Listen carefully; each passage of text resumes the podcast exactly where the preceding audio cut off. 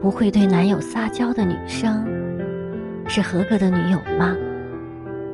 撒娇这两个字，看似只是一个简单动作，却诠释了所有的安全、信任和爱。其实，哪有什么成熟的女孩，只有察觉到了被偏爱的可能，才会明目张胆的对亲密的人撒娇。想要爱的人对自己软一点儿，其实很好办。只要你够宠他，对方就会自然而然的示弱了。撒娇从来不是小孩子们的专属，而是所有渴望美好爱情的女孩子们的标配。